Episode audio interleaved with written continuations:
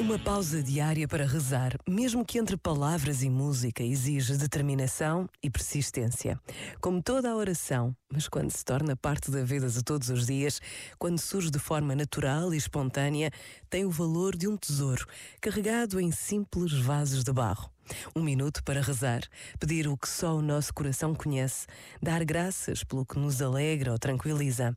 Um minuto é, tantas vezes quanto basta, para nos encontrarmos com Deus neste início de Quaresma. Pensa nisto e boa noite.